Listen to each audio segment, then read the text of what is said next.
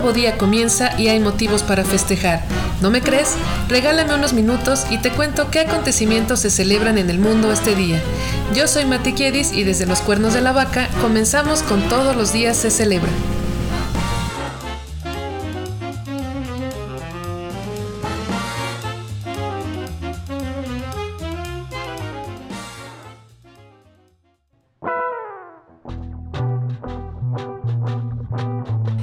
Esta es la semana 18 de 2022. En este episodio hablamos de los festejos y efemérides del 2 y 3 de mayo. Buen día, buena vida. Hoy lunes 2 festejamos el Día Internacional contra el Bullying o Acoso Escolar y el Día Mundial del Atún, mientras que mañana martes 3 festejaremos el Día Mundial de la Libertad de Prensa, el Día Mundial del Asma, el Día de lo Paranormal y el Día de Meditar en el Jardín. ¿Qué te parece si comenzamos?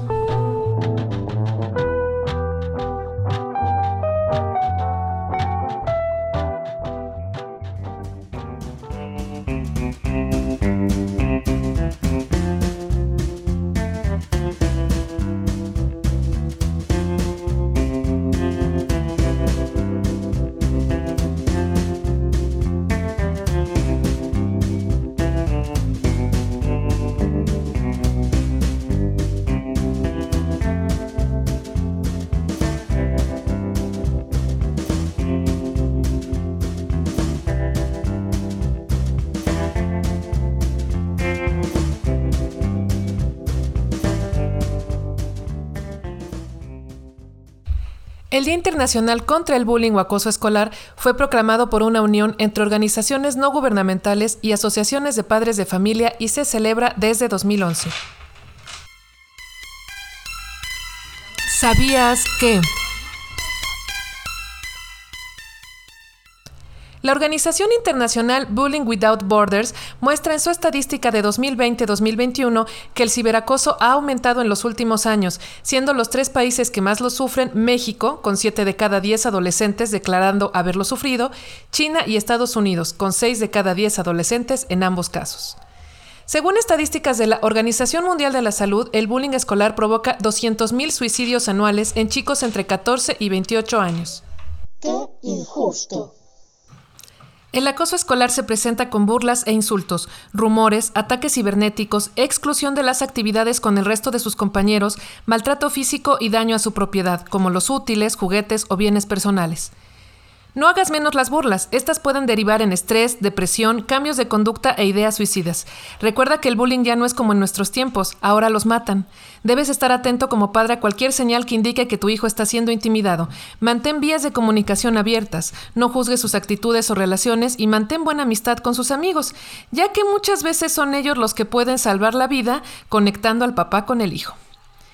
Un ejemplo de cómo trascienden las palabras a los actos es el triste caso de un pequeño de nueve años en Valparaíso, Chile, quien al regreso a clases presenciales fue amarrado a una silla y sus atacantes le quitaron parte de sus pestañas. Estaba tan aterrado que sus padres tardaron un par de días en lograr que hablara de lo que había pasado. Te dejo la nota en la descripción del episodio para que leas con mayor detalle lo que sucedió.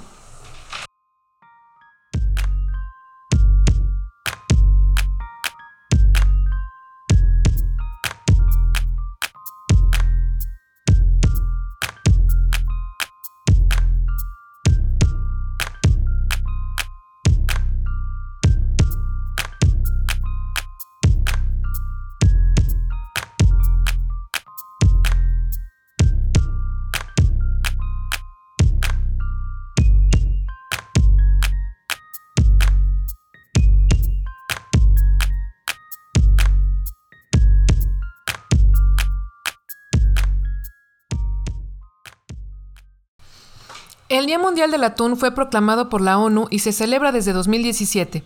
Es el día para festejar a esta especie que sufre sobrepesca por su valor nutritivo y bajo costo. ¿Sabías que? 96 países tienen un sector pesquero dedicado únicamente al atún.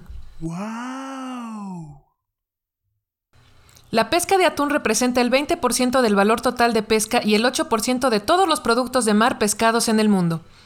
El atún nada mucho, muchísimo, hasta 50 kilómetros diarios. Oh my God! Pero qué buen atleta.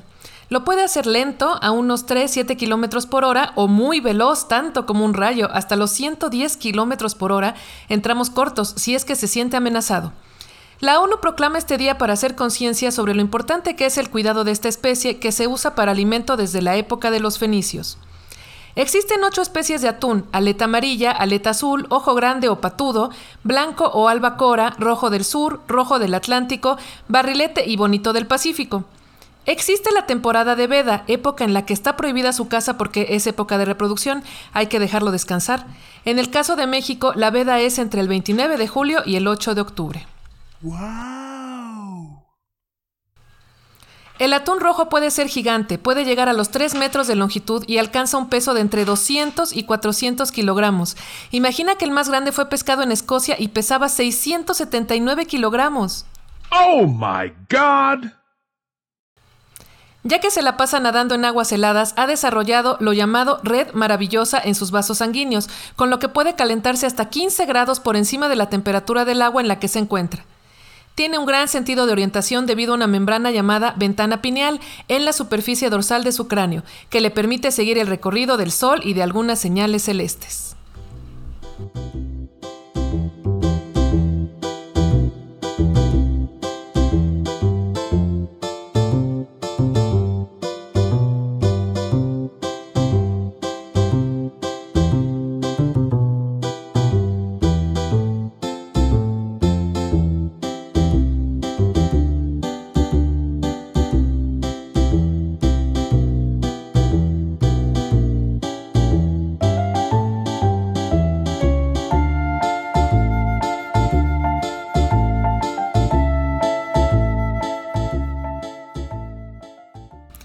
El Día Mundial de la Libertad de Prensa fue proclamado por la ONU y se celebra desde 1993.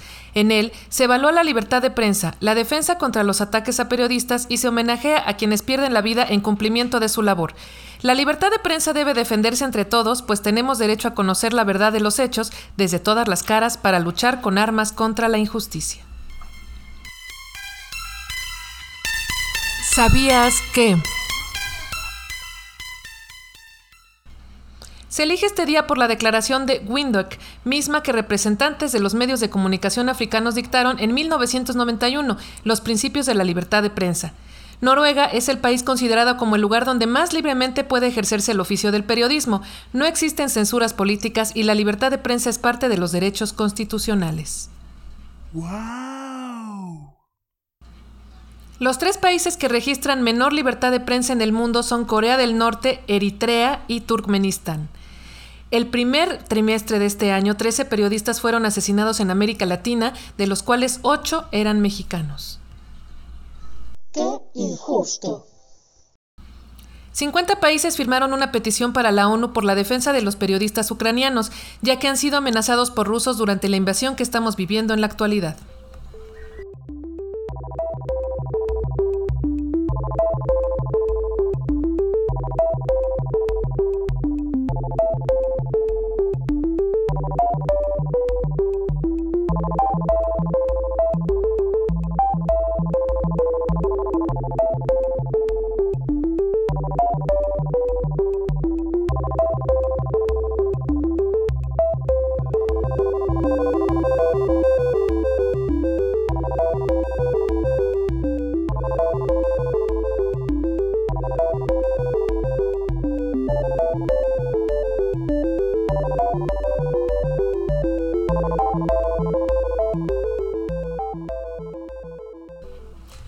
Día Mundial del Asma se celebra el primer martes de mayo a petición de la GINA, Iniciativa Global para el Asma.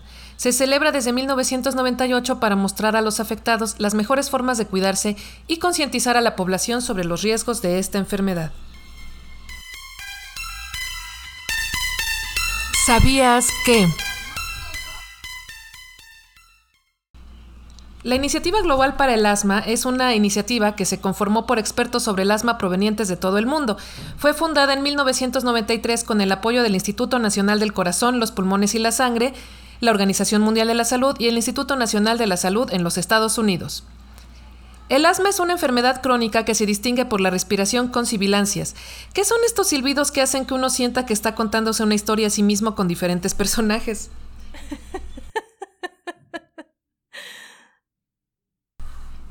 Tos constante que empeora en las mañanas y las noches, sensación de ahogo y opresión en el pecho y mayor mucosidad de la normal. Los niños representan la población más vulnerable, pero no es imposible que el padecimiento se presente durante la vida adulta. Se calcula que 235 millones de personas en el mundo padecen asma. Oh my god!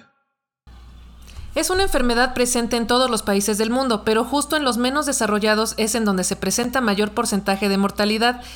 Por ejemplo, en 2019 solo la mitad de los asmáticos en estos países pudo tener acceso a broncodilatadores. Uno de cada tres tuvo medicamentos de esteroides para su manejo. Se calcula que el 7% de los mexicanos padecen asma, de ellos el 80% de los adultos ya tuvo síntomas desde la infancia.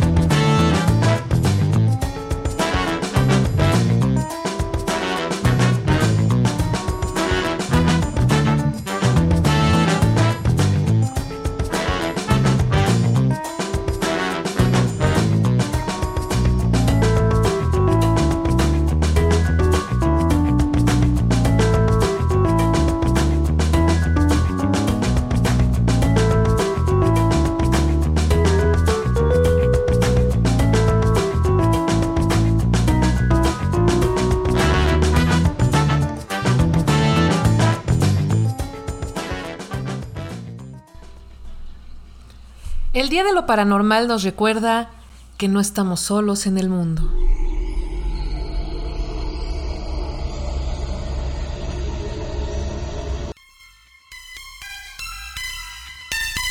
¿Sabías que...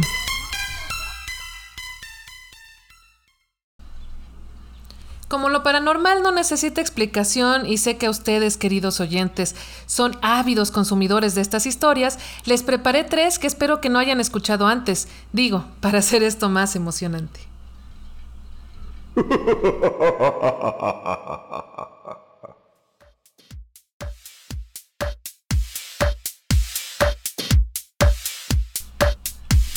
Es tiempo de una story time.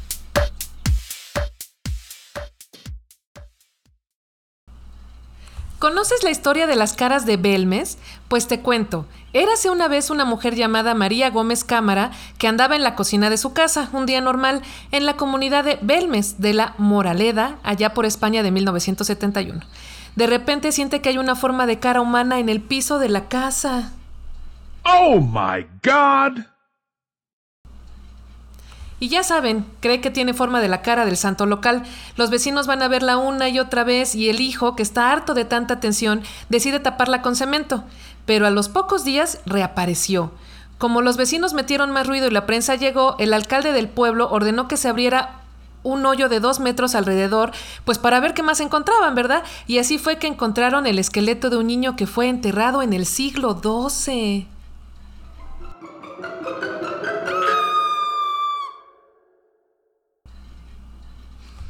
Entonces empezó a salir la historia de la casa. Se construyó sobre un cementerio en el siglo XV y fue escenario de torturas y asesinatos de mujeres y de niños por parte de un inquisidor, etc. etc. Así fue como este pequeño pueblito comenzó a llenarse con turismo de todos lados, llegando hasta a los 10.000 visitantes en un fin de semana. Y entonces María comenzó a cobrar propinas por ver la cara que había en el piso. Empezaron los rumores de que ellos mismos las estaban haciendo, pues por motivos económicos, ya que hasta fotos ampliadas vendían, pero la opinión popular era fuerte y les defendía. Por ello, el parapsicólogo Germán de Argumosa quiso investigar más y le dio a María una nueva cocina donde cocinar y vivir en lo que se hacían los análisis correspondientes. ¿Y qué creen? Que también salieron caras en esa nueva cocina.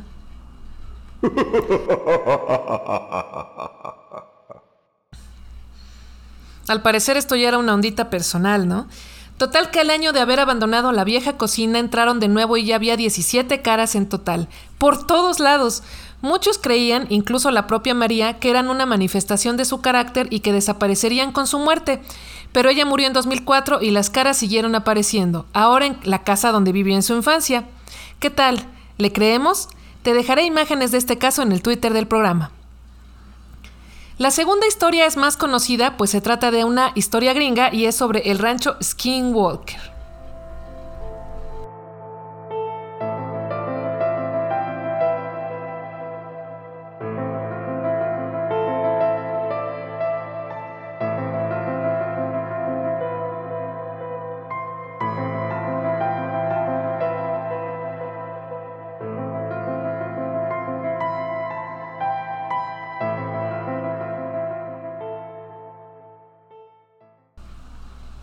A este lugar le llaman el lugar más maldito del mundo, así que imaginemos el calibre de la historia.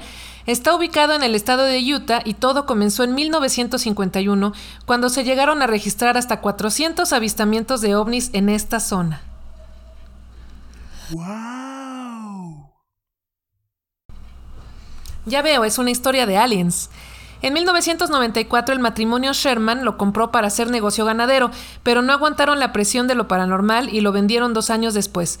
Escuchaban voces adentro y afuera de la casa, los ovnis seguían apareciendo e incluso su ganado era mutilado. Cuenta el que el primer día que llegaron, un lobo gigante, más grande que su auto, se les acercó y se dejó acariciar, pero se quiso comer a su ganado, por lo que Terry, el esposo, le comenzó a disparar sin lograr matarlo. Encontraban huecos en las cosechas, el pasto brillaba demasiado y la casa entera olía azufre todo el tiempo. Sus perros perseguían a los ovnis y aparecían calcinados al día siguiente entre los matorrales.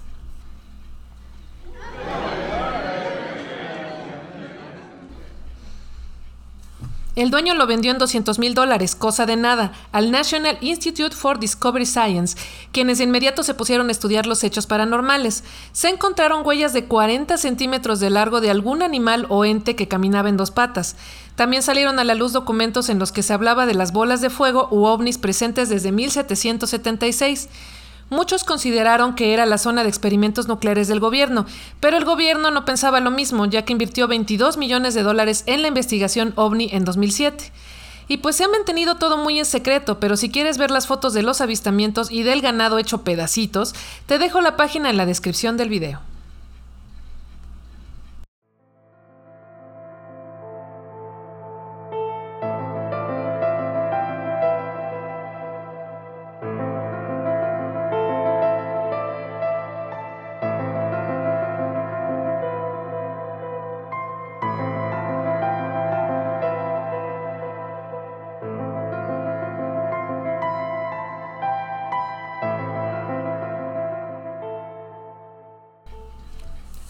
Terminamos con la historia de la casa sangrante de N, Francia.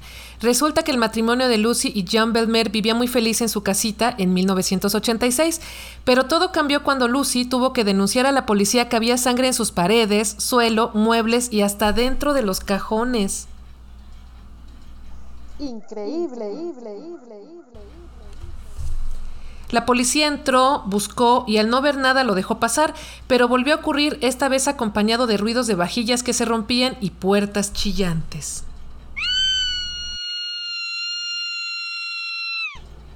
Un clásico de terror. La policía regresa, toma muestras de la sangre y pone una trampa de harina en la cocina para detectar huellas. Total que la casa seguía sangrando, la harina ya no estaba en la trampa y se confirmó que la sangre era humana. El matrimonio se cansó de no obtener respuestas claras ni siquiera de una medium y decidieron mudarse. Y aquí las opiniones se dividen. Unos dicen que la casa aún existe y que ya no ha vuelto a sangrar, y otros dicen que el dueño nunca la pudo rentar, así que la demolió y encontró restos de militares nazis asesinados que tal vez fueron los que provocaron el fenómeno.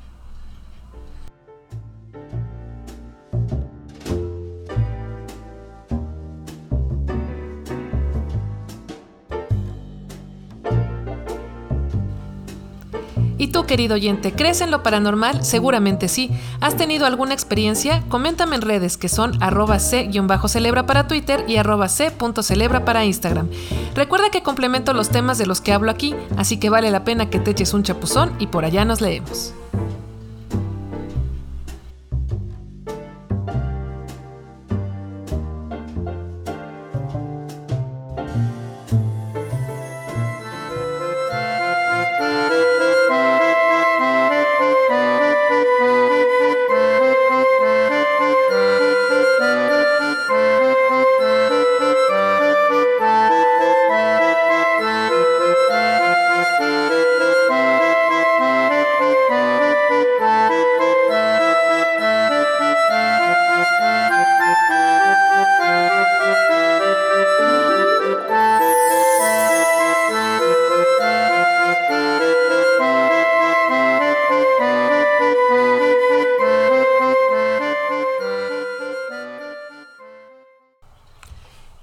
Meditar en tu jardín es un pretexto para crearte un espacio personal, solo tuyo, en casa, para relajarte y reconectar contigo mismo.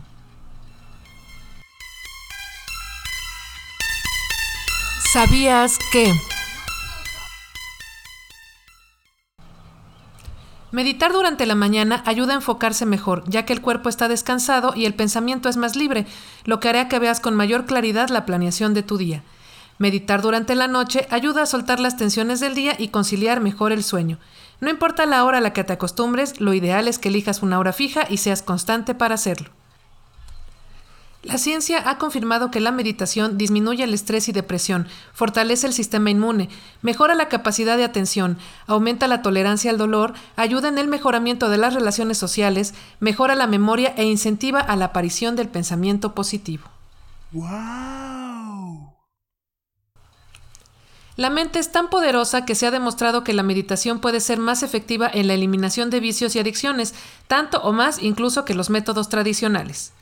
Aumenta la neuroplasticidad del cerebro, es decir, las conexiones entre tus neuronas, e incluso se ha estudiado sobre los efectos de envejecimiento cerebral lento gracias a 40 minutos diarios de meditación. Vale la pena el intento, ¿no? En una investigación de la Universidad de Kentucky se dividió un grupo de personas en actividades como leer, meditar, dormir y charlar para después hacerles pruebas de agilidad mental y ¿qué creen? Pues que los que meditaron tuvieron 10% mayor rendimiento que los demás y los peores calificados fueron los que se habían ido a dormir.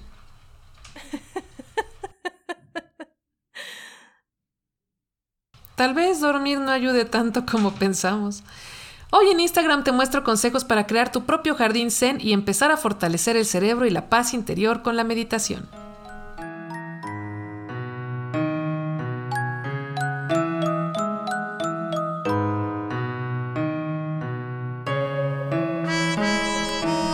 Pasó alrededor del mundo y con el paso de los años en un día como hoy?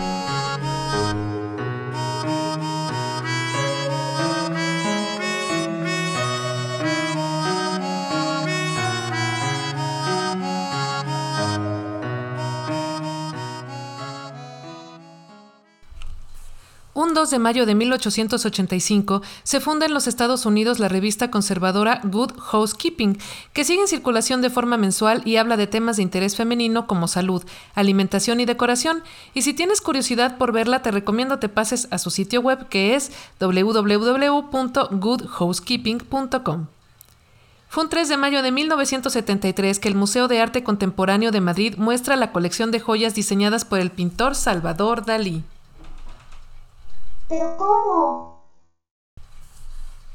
Bueno, pues esta no me la sabía, así que te cuento más de su historia en el Instagram del programa. Un 3 de mayo de 2007 desaparece la niña Madeleine McCain en un hotel portugués y esto merece una...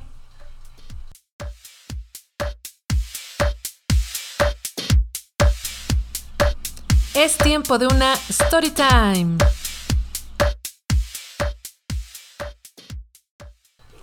Este es un caso muy raro. Madeleine era una niña inglesa que andaba de vacaciones con sus padres, sus hermanos y las familias de los amigos de sus padres en Portugal.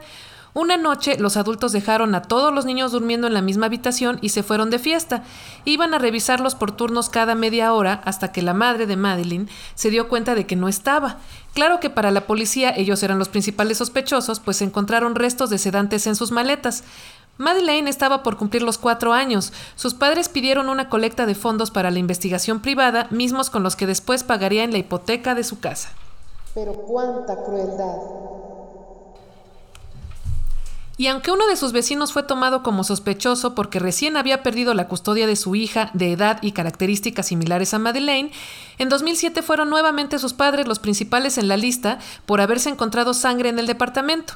Llegaron noticias falsas de gente que juraba haber visto a la niña en países como Malta, Marruecos, Bélgica, España y hasta en Chile, Venezuela y Paraguay, pero todos fueron descartados como errores. Se ofreció una recompensa de hasta un millón de euros por información. ¿Y dónde firmo?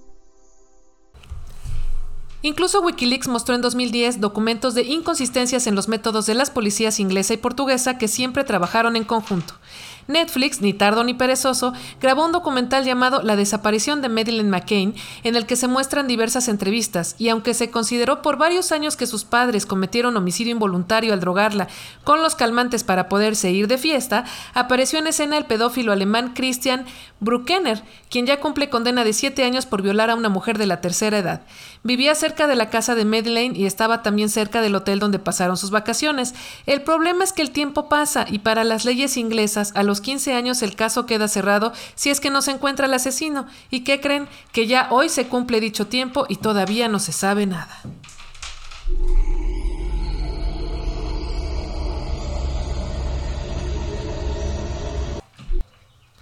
Un 3 de mayo de 2018 se disuelve la banda terrorista ETA luego de un historial de 900 víctimas mortales en sus 700 atentados. Mañana se cumplirá un año de la desgracia ocurrida en el metro de la Ciudad de México entre las estaciones Olivos y Tezonco de la línea 12, que cobró 26 víctimas mortales, 80 heridos y 5 desaparecidos. ¿Cómo olvidar?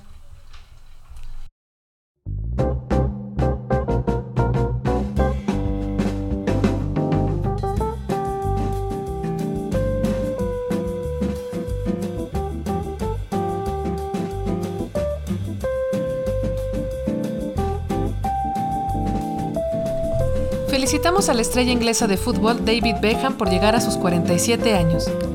La cantante chilena Mon Laferte también parte hoy pastel, ella cumple sus 39.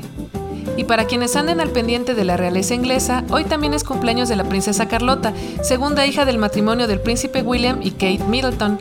Ella es la cuarta en la línea de sucesión al trono y hoy celebra sus apenas siete añitos. ¿Se acuerdan del guapo actor Valentino Lanús? Ya no se escucha de él, pero mañana, esté donde esté, esperemos que se la pase bien celebrando sus 47 años.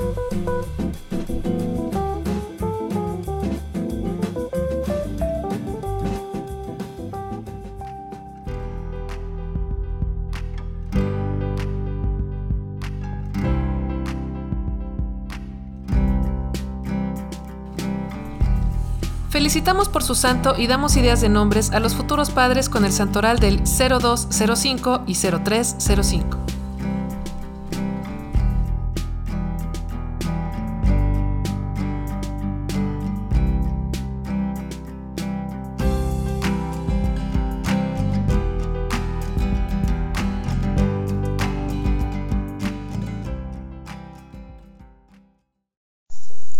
Atanasio, Boris, Siriaco, Guadalberto, Zoe. Y para mañana, Ansfrido, Emilia, Juvenal, Maura, Santiago, Violeta, Lotería.